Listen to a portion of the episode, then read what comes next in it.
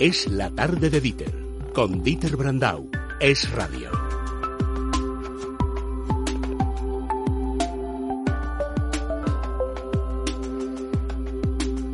Las 4 y 32 minutos de la tarde, las 3 y 32 en Canarias. A Manuel Llamas, jefe del Libre Mercado, le conocen. Buenas tardes. Buenas tardes, Dieter. Hemos dicho, vamos a ver, ¿vamos a debatir de pensiones o no debatimos de pensiones? ¿Lo vamos a hacer Manolo y yo? Pues no. Vamos a traer a alguien con el que Manuel Llamas pueda debatir de pensiones. Y a lo mejor incluso podemos sacar todos algo en claro. Si tenemos a Llamas, tenemos a Bravo, a don Carlos Bravo, que es el, el secretario de Políticas Públicas y Protección Social de Comisiones Obreras. Buenas tardes y bienvenido a Radio. Buenas tardes, muchas gracias. El objetivo es que saquemos, tratemos de sacar algo en claro. Yo sé que presupongo que tienen opiniones diferentes, pero a ver si nos podemos aclarar de todos un poco, porque como son asuntos que cuando llegan a la arena política se utilizan más para tirarse la cabeza al de enfrente que para arreglar las cosas, el próximo miércoles 14 de marzo Rajoy ha dicho que va al Congreso a hablar de pensiones. No sé por qué me da que a lo mejor podemos sacar, creo, cosas más en claras para abrir de boca, incluso para generar un debate de contenido, más allá de que qué malo es usted que me va a bajar las pensiones, pues anda que usted que las congeló. Hemos salido a la calle para pulsar un poquito el ambiente y sin ningún valor más eh, demoscópico que el preguntarle a los primeros que nos hemos encontrado, les hemos hecho dos preguntas. La primera es, en su opinión, ¿cree que se deben subir las pensiones, por ejemplo, vinculándolos a la subida de los precios al IPC? Escuchad las respuestas. Es normal que si sube el precio de los productos, se suba también el sueldo, más que nada porque si no un jubilado no va a poder comprarse nada si sigue siempre con el mismo sueldo y los productos siguen subiendo. Como mínimo deben de respetar la subida al consumo, como mínimo. Primero que me digan los partidos políticos de dónde van a sacar el dinero para pagarlo. Hemos aportado un montón de dinero pues ahora que también tenemos los mismos derechos que los demás. No hay dinero para pagar eh, por encima de las, eh, del IPC. Lo de que bajen, si baja el IPC no lo veo tan claro porque las pensiones están muy bajas. Están planteando las pensiones cuando creo que lo que hay que subir de base son los sueldos para que esas pensiones también puedan ser más altas a, a largo plazo. Así que no me parece muy bien la medida de que suban ahora mismo las pensiones al IPC. De acuerdo con el coste de la vida, que es como se ha hecho siempre, hasta que ha venido el señor Rajoy. Que se espabile y que nos cuenten por qué no. Si no llega con lo que hay, que aumenten los impuestos. Es una norma de primero de económicas. Si subes el IPC, en la, el IPC, las pensiones, subes la inflación de manera exponencial. Así que es inviable. Que luego toca bajar, pues eh, que baje, pero cuando suba, que suba en proporción a lo que al IPC. Me parece justo, siempre que se pueda porque si para eso hay que quitar a otros, pues no me parece justo. Os tengo que decir, les tengo que decir, que mi compañero Borja Medina, que es el redactor que ha salido a hacer la encuesta, se ha quedado muy sorprendido de cómo la gente se dominaba el tema. No es un asunto del que se hable de oídas, sino que han visto las respuestas que se han dado. Es que si se liga, no, esto es de primero, se puede, no se puede. Ahora venía la segunda pregunta, que esta reconozco que es un poquito ya para pinchar al personal y para que nos centre el debate. El gobierno y se ha publicado, hay un documento que dice que, muy bien, se suben las pensiones, se ligan con el IPC, pero hay que subir el IRPF un 20%. Le hemos preguntado a esa misma gente, que en su mayoría está de acuerdo con subir las pensiones, si estarían dispuestas en caso de... Me parece una salvajada ese 20%. Lo que tenían que hacer es bajarse el sueldo a los políticos y verá cómo se vive con 600 míseros euros o 400 como tienen algunos. Si es así me parece mal porque ya estamos pagando demasiados impuestos. A mí no me importa que suban algo los impuestos, siempre y cuando que sean progresivos. El que más tiemba, más pague. A los grandes capitales no gastar tanto y no haber tanto ladrón. Sobre todo combatir la corrupción, que ahí se va mucho dinero. Los demás no tenemos que pagar lo que ellos han hecho mal, lo tendrán que pagar ellos. Yo no sé cómo distribuyen el dinero. Que lo quiten de unas cosas y lo pongan para las pensiones, que es lo necesario. Que quiten políticos, que sobran. No sé cómo han hecho los cálculos, pero, pero desde luego me parece una barbaridad. De hecho, no sabría ni cómo, no, ni cómo compensarlo. Todo lo que sea subir es un problema tremendo. Eh, yo creo que lo que hay que hacer es que eh, crear puestos de trabajo. Los sueldos de los trabajadores en los últimos 10 años no solamente no han subido, sino que han bajado muchísimo más que los que los pensionistas reclaman. No, puede, no tiene por qué ser del IRPF, que busquen la defraudación, que reduzcan la defraudación y si hay que subir los impuestos, que suban los impuestos de los grandes patrimonios y de la banca, nunca de la gente que cobra menos. Manolo, como contigo hay confianza y te puedo pedir que sea más, corto, necesito una pregunta express para centrarle luego el balón al señor de comisiones obreras. ¿Se pueden subir las pensiones sin subir el IRPF en un porcentaje del que estábamos hablando? La respuesta es simple y clara. No. Eh, a no ser que los políticos que nos gobiernan apuesten por recortar gasto público para destinar ese dinero del gasto público en educación, eh, sanidad o servicios sociales a las pensiones, cosa que no sucedería. Don Carlos Bravo, de Comisiones Obreras, misma pregunta. Bueno, esa pregunta no es, no es la más difícil, desde luego. Recaudamos anualmente por el IRPF en torno a 70.000 millones de euros una subida del 20% significaría eh, recaudar 14.000 más, lo que cuesta aumentar las pensiones. Eh, en, son 1.600 eh, para mantener el poder adquisitivo. Por tanto, creo que es una exageración el porcentaje. Pero con independencia de eso, el problema que tenemos que poner encima de la mesa es cómo se distribuye el crecimiento de este país. España ha crecido en el año 2017 un 3,1% y la distribución de ese crecimiento en función de los tipos de renta es muy dispar. Estamos creciendo sin distribución. Y la distribución se hace en dos fases. Se hace primero en el ámbito del empleo, entre la empresa y sus trabajadores, y luego en el ámbito de las políticas públicas, con ingresos fiscales y gasto público. La realidad es que con ese 3,1% de crecimiento en España, el año pasado, si vemos las diferentes fuentes de renta, vemos que el beneficio empresarial eh, creció en torno al 5,6%. Vemos que el dividendo distribuido a los accionistas de las empresas creció un 11% respecto del año anterior. Vemos que los salarios crecieron al 1,44, las pensiones al 0,25 y la inflación terminó al 1,96 si lo miramos en términos de inflación media o al 1,1 en términos de interanual. Lo que es evidente es que el crecimiento del 3% de la economía española se distribuye de manera desigual por las distintas fuentes de renta y eso es lo que tenemos que discutir.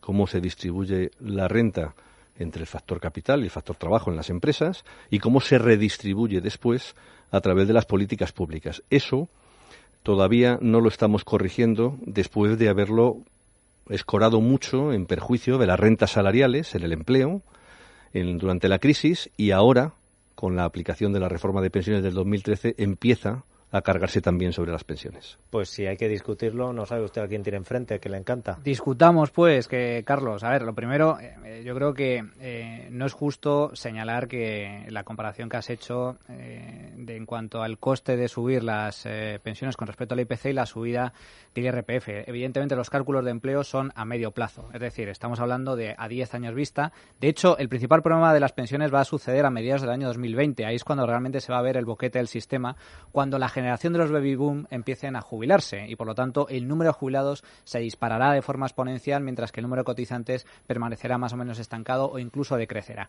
Por lo tanto, si lo ligamos al IPC, el coste será acumulativo y será cada vez mayor. Y evidentemente no solo habrá que subir el IRPF un 20% para ligar con respecto al IPC, sino que es posiblemente, muy posiblemente, habría que subir otros impuestos. Esto no lo digo yo, lo reconoce incluso Podemos, incluso el Partido eh, Socialista. El segundo punto, hablar de redistribución.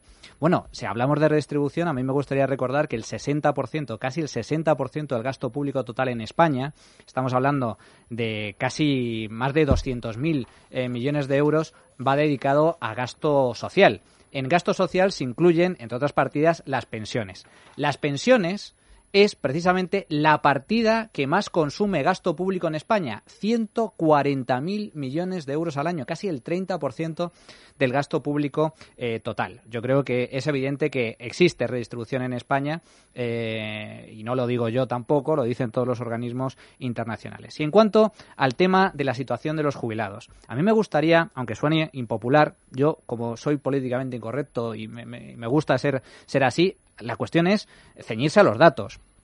Es mentira que los jubilados en España eh, estén, sean los más perjudicados por la crisis, más bien al contrario. La renta de un hogar formada eh, por un cabeza de familia de 65 o más años era en el año 2014, según datos oficiales, eh, más de un 10% superior al existente en el año 2008. Es decir, durante la crisis la- las rentas de los hogares con jubilados al frente no solo no ha decrecido, sino que ha aumentado. Y esto es fruto básicamente de dos factores. Por un lado, la revalorización de las pensiones, eh, que, a diferencia de lo que se suele decir, no han perdido poder adquisitivo durante la crisis. Y en segun- segundo lugar, a que los jubilados hoy se, se jubilan, se retiran con una pensión media más alta eh, que los que se dan de baja. Por una razón muy sencilla, porque eh, los jubilados ahora, la gente que llega a la edad de jubilación, ha jubilado durante muchos más años y por cotizaciones, por bases de cotización mucho más altas. Don Carlos.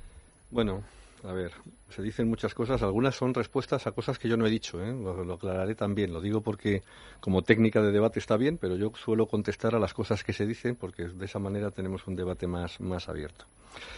A ver, el sistema de pensiones se financia fundamentalmente con cotizaciones a la seguridad social, es por tanto con el salario de los trabajadores en activo, porque tanto la cotización empresarial como la cotización que se descuenta al trabajador en la nómina son parte del salario de los trabajadores, de lo que llamaríamos el coste empresa, de lo que cuesta a un empresario contratar a una persona.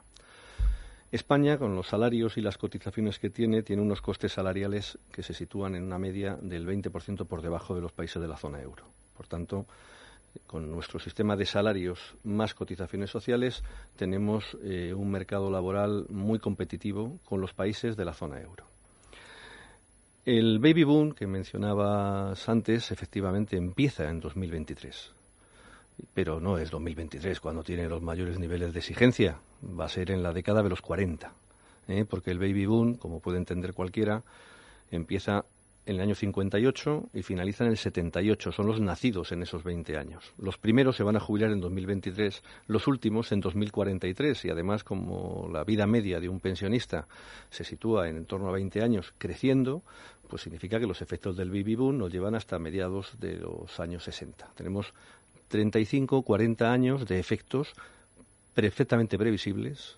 Ya en 1995, en el seno del Pacto de Toledo, decíamos las pensiones se financian preferentemente con cotizaciones sociales, pero no solo, porque sabemos que mantener algo tan esencial como el pacto entre generaciones, cuando llegan las generaciones más numerosas, requiere un mayor esfuerzo, hay que prepararse para ello, y cuando hay generaciones menos numerosas en el mercado de trabajo, hay que buscar fórmulas adicionales a las cotizaciones, que seguirán siendo la principal fuente de financiación del sistema, pero van a necesitar fuentes adicionales.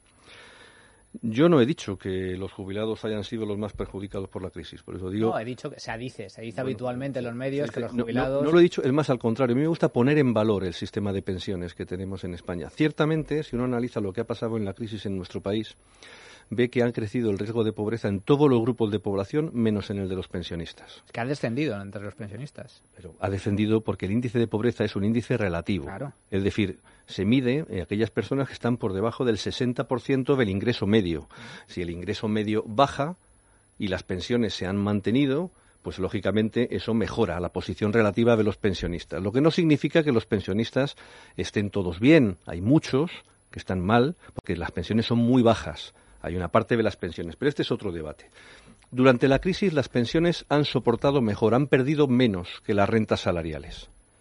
Lo que ocurre es que ciertamente con esas pensiones se han atendido no solo las necesidades de los pensionistas, sino en muchos casos también se han suplido otras necesidades familiares y eso hay que tenerlo en cuenta. Segundo, ciertamente no ha tenido la devaluación salarial que han tenido lo- los, salarios, las pensiones. Los salarios han, han bajado en media en la crisis un 7,6%.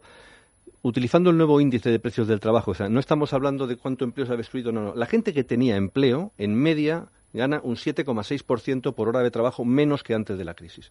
Y las pensiones han perdido poder adquisitivo mucho menos. Y además hay que diferenciar qué pensiones también, es decir, las pensiones mínimas han perdido un 0,1% de poder adquisitivo, las pensiones entre las mínimas y 1.000 euros el 1,1% y las pensiones por encima de 1.000 euros han perdido el 2,1% como consecuencia de diferentes medidas, la congelación que aprobó el Partido Socialista, la no actualización que acordó el Partido Popular y el juego después de ese 0,25 que se ha planteado desde la reforma de 2013. ¿Dónde está el problema en relación con, con las pensiones? El problema es que la pérdida de poder adquisitivo que se ha manifestado con claridad en el año 2017, una vez pasada la anomalía de tener tipos negativos, que es una anomalía que se ha producido, que se podrá producir en el futuro en algún momento, pero que no es lo normal. Lo normal es que haya inflación, una inflación positiva, si utilizamos el soporte o lo- los índices del Banco Central Europeo, entre el 1,5 y el 2%. El sistema de revalorización de pensiones aprobado en 2013, que garantiza un mínimo del 0,25 y un máximo del IPC más 0,5, por los componentes de la fórmula nos llevan necesariamente, si no se toman otras medidas que lo corrijan, a un incremento del 0,25. Con una inflación normalizada del 1,20 y medio 2% significa una pérdida anual de 1 y pico por ciento. En la vida media de un pensionista, de los actuales y de los futuros, pérdidas de pensión entre la pensión que uno genera trabajando durante toda su vida y la que recibe el mes antes de fallecer, una disminución de más del 20%. Y eso rompe la contributividad del sistema. Y por tanto, conviene dejarlo claro. Si tú tienes un sistema que se financia con cotizaciones, cuando alguien cotiza, paga la pensión de los, de los mayores actuales y construye su derecho a pensión futura. Si cuando llega el momento de su pensión futura se le reconoce inicialmente, pero empieza a perder poder adquisitivo durante su vida como pensionista, hasta perder más de un 20% el mes antes de fallecer, la contributividad del sistema se está rompiendo. Y ese es un elemento que es clave y es el que tenemos que ver. Hay un pacto entre generaciones, pero ese pacto entre generaciones está basado en la confianza en que uno financia a la generación anterior y construye su derecho futuro. se sigue y estamos eh, estamos financiando a la, a la generación que está que está retirada. La cuestión es si el sistema, tal y como está concebido, es sostenible o no. Y la respuesta es no, nos condena a, trabajar cada vez más años para cobrar cada vez menos. Y el que diga eh, lo contrario miente, porque entonces eh, el coste que supondría mantener el eh, sistema en los actuales parámetros sería absolutamente insostenible, no solo para las generaciones actuales que están trabajando, sino para las cuentas públicas, porque como decía antes, si hubiera políticos que a mí me dijeran, señores, hay que eh, recortar gasto público y el dinero que recortemos de gasto público irá destinado al aumento de las pensiones. Pues yo lo vería eh, razonablemente, lo, lo vería de forma razonable, porque al menos no incrementaría el gasto público. Pero no hay nadie que plantee eso. Todo el mundo eso plantea parece un poco más, más difícil, gasto público. vamos a hacer una cosa. Habéis hecho el diagnóstico, eh, ahora vamos a dar soluciones, eh, propuestas. ¿La suya cuál sería, señor Llamas? La mía sería eh, partir de la base de que este sistema nos condena a trabajar cada vez más años eh, para cobrar, mm, en definitiva, una pensión cada vez más baja. La gente tiene que entender lo siguiente. En España eh, tenemos uno de los sistemas públicos mm, de pensiones más generosos del mundo. En la actualidad, un jubilado eh, se retira con casi el 80% de su último salario. Eso no sucede en casi ningún país eh, desarrollado del mundo. En España se da la casualidad, eh, conjunto con otros países ricos, que afronta un declive demográfico y un envejecimiento poblacional. Eh, y el sistema reparto trabaja o funciona ni más ni menos que como una estafa piramidal, por la cual eh, la prestación de los jubilados, es decir, las pensiones, depende directamente de una variable, que es la ratio cotizantes pensionistas. Si cada vez hay más pensionistas y menos cotizantes, que es lo que va a suceder en los próximos años por, por como consecuencia del declive demográfico y del envejecimiento poblacional, eh, obligatoriamente la pensión media tenderá a bajar. Y esto ya está calculado, son matemáticas, no hay que darle eh, más vueltas. Y las matemáticas nos dicen que si en la actualidad un pensionista se jubila con el 80% de su último sueldo, dentro de 30 años será con el 50%. Eso significa que va a perder calidad de vida con respecto a su edad eh, a su edad de, trabajador, con respecto a su periodo eh, eh, trabajando. Y eso, lógicamente, supone, supone palo. Entonces, la solución, desde mi punto de vista, la solución no es eh, subir eh, las pensiones de forma desaforada para disparar los impuestos de forma brutal a los contribuyentes, porque eso no solo es malo para el, para el trabajador actual, sino que también es malo para las cuentas públicas y también para el crecimiento económico. Mi solución, tratar de complementar las futuras pensiones, porque esto no es, no, es un, un, trabajo ni de ahora, ni dentro de, una, de, un año, ni dentro de cinco, ni dentro de diez. Es un trabajo a largo plazo. Complementar las pensiones públicas con ahorro privado. Y no estoy descubriendo eh, ninguna, eh, ninguna novedad. No estoy aquí dando la receta eh, liberal que nadie quiere. Es algo que están haciendo todos los países ricos del mundo, desde Estados Unidos hasta Irlanda, pasando por los países del este, el norte y el, y el centro de Europa. todos están eh, poniendo en marcha mecanismos para que los jubilados puedan complementar su pensión con ahorro privado. El bolígrafo del señor de Comisiones Obreras echaba humo, ponía una media sonrisa. señor Bravo. Hombre, es que, es que hablar de subidas desaforadas y de, y de impuestos imposibles es curioso. Vamos a ver. La, el, las subidas desaforadas estamos hablando este año del 1,6%, desaforado. ¿eh? Eh, he dado los datos antes de cómo están creciendo los diferentes tipos de renta. Uno de los problemas que tiene España es que en la crisis se han debilitado los instrumentos para distribuir la renta en primera instancia, la que se distribuye en la empresa. Se ha debilitado la negociación colectiva, la capacidad de interlocución de trabajadores y empresas. Eso se corregirá o legalmente o desde la propia negociación colectiva a través del conflicto social. Y luego la distribución, la segunda distribución que se hace a través del sistema fiscal. España es un país que juega esa segunda distribución con una mano atada a la espalda, y que tiene una recaudación fiscal, unos ingresos públicos que se sitúan entre 5 y 6 puntos anualmente por debajo de la zona euro. Esto, 5 o 6 puntos del PIB. Esto significa que equipararnos en, ingresos eh, públicos, en ingresos fiscales con la zona euro, que es nuestra zona o ámbito de referencia, nos debería dar un margen fiscal mucho mayor, en torno a 70, 75 mil millones anuales, que daría lugar para muchas políticas, que hacen falta no solo pensiones, también pensiones, pero muchas más.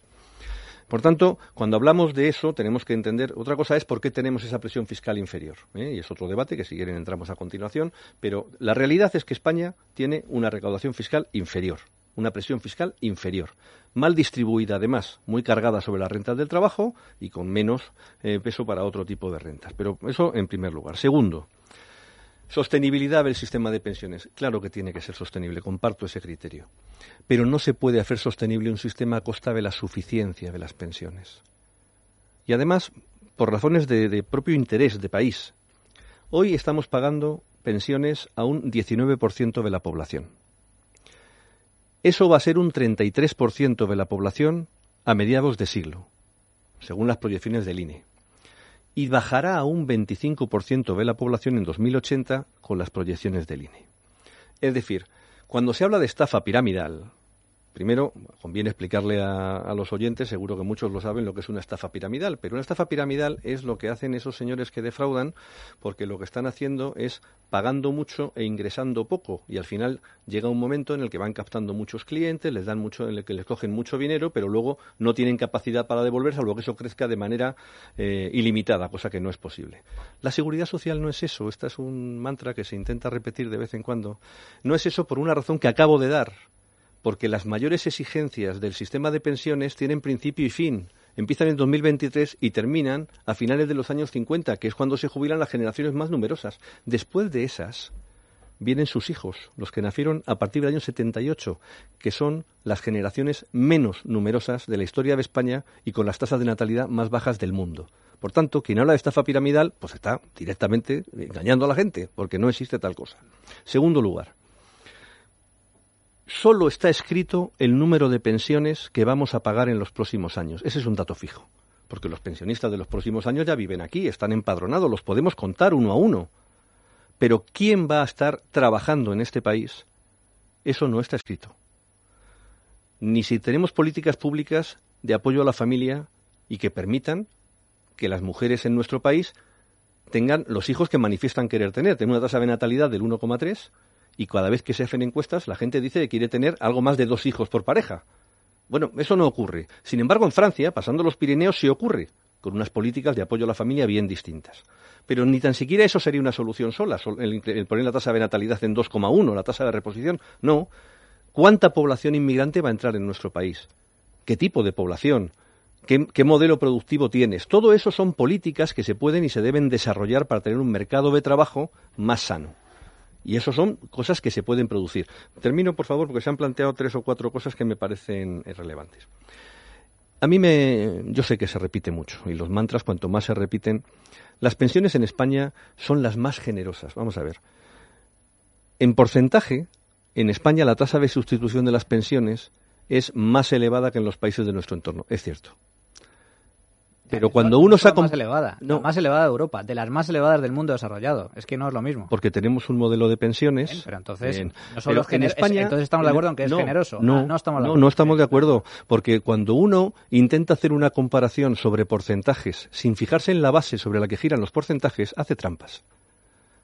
Y cuando uno fija un porcentaje sin tener en cuenta que la base es inferior a la de los países de referencia, nos encontramos con un problema. Cuando tienes un salario que está un 20% por debajo del de la zona euro, o si quiero hacer comparaciones por países, cuando el salario medio en España es la mitad del alemán, o la mitad del francés, o la mitad del británico, aplicar la base Podemos reinventar, significa... podemos reinventar Bueno. la metodología, pero eh, la forma de calcular la tasa de sustitución aquí y en China es eh, pensión eh, en el país de origen con salario medio o último salario en el país de origen. aplicar- Entonces, si quieres, si queremos si aplicar- quieres hablar de otra cosa, si queremos aplicar ese es porcentaje, y ese es el indicador válido. que utilizar tanto, todos los tipos de renta. es pero el te- sistema público más con generoso. la previsión social complementaria, porque lo has mencionado y conviene tenerlo en cuenta también. La previsión social complementaria no es mala. Los sistemas complementarios de pensiones son útiles eh, socialmente. Con dos, eh, son útiles por dos motivos. Uno, porque a quien tiene capacidad para construir una pensión complementaria, pues tiene, va a conseguir un mejor nivel de vida el día que se jubile.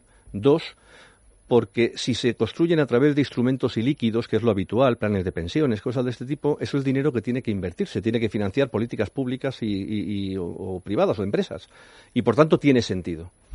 El problema es que la previsión social complementaria, por definición, no puede ser universal. Y un sistema de seguridad social, un sistema de pensiones, necesita ser universal y cubrir a toda la población. Te dejo 30 segundos para compensar Muy poco, muy lo poco, sé. eso- eso me no- ha, no me ha sabido compensar. a poco este debate No llega para y me ha gustado mucho. Lo digo porque a lo mejor les tengo que citar después de que los políticos nos vuelvan a liar. Ra- radiografía. Eh, el gasto, hablaba antes de, de gasto público, aumento de gasto público brutal. Sí, brutal, Carlos. Eh, las proyecciones son, en la actualidad gastamos el 12% del PIB en pensiones y las proyecciones a medio o largo plazo hasta el año 2050 es duplicar ese, ese peso hasta el 22% del PIB. Con Por lo tanto, 14-15% del PIB que ya pagan otros países dejado, europeos. Yo te he dejado. Aumento del gasto público significa sí o sí que para financiar eso hay que disparar los impuestos, más IRPF, más IVA, más cotizaciones sociales y en la actualidad que yo sepa, los españoles estamos bastante descontentos con el nivel de impuestos que pagamos. Tú mismo lo admites. No, es que quieres aumentar la presión fiscal hasta 7, No, 8 los puntos. los ingresos acabar. tributarios, que son otra cosa bien Hasta distinta siete- que la presión hasta fiscal. 7, 8 puntos eh, para, para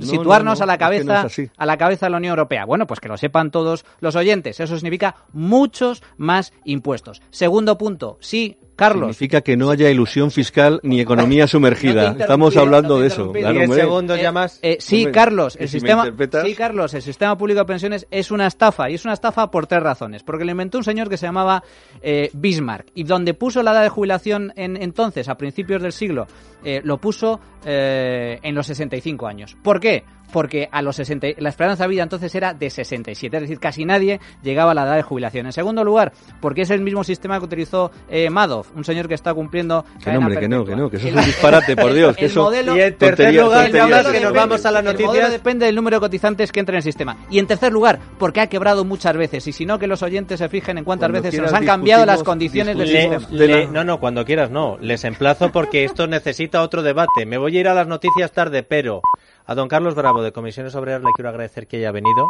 Y si le ha dejado buen gusto discutir con llamas de las pensiones, No, buen gusto no, pero en fin. hombre, por favor, Para mí por ha sido un favor. gusto discutir con usted. Ha sido un placer. Discutir es un aquí. placer, pero hombre, conviene, conviene Pues mire, ajustar bien la posición si- de si- manera rigurosa. Si quiere, le puedo emplazar para la semana que viene o pendientes del debate de Mariano Rajoy en el Congreso. Y yo creo que lo tenemos que hacer Nieves con un poco más de tiempo, porque me parece que ponerles de acuerdo no les voy a poner de acuerdo. Ha Así que turnos de palabra lo pueden tener. Muchísimas gracias por haber aceptado nuestra llamada. Gracias Manolo, también a ti.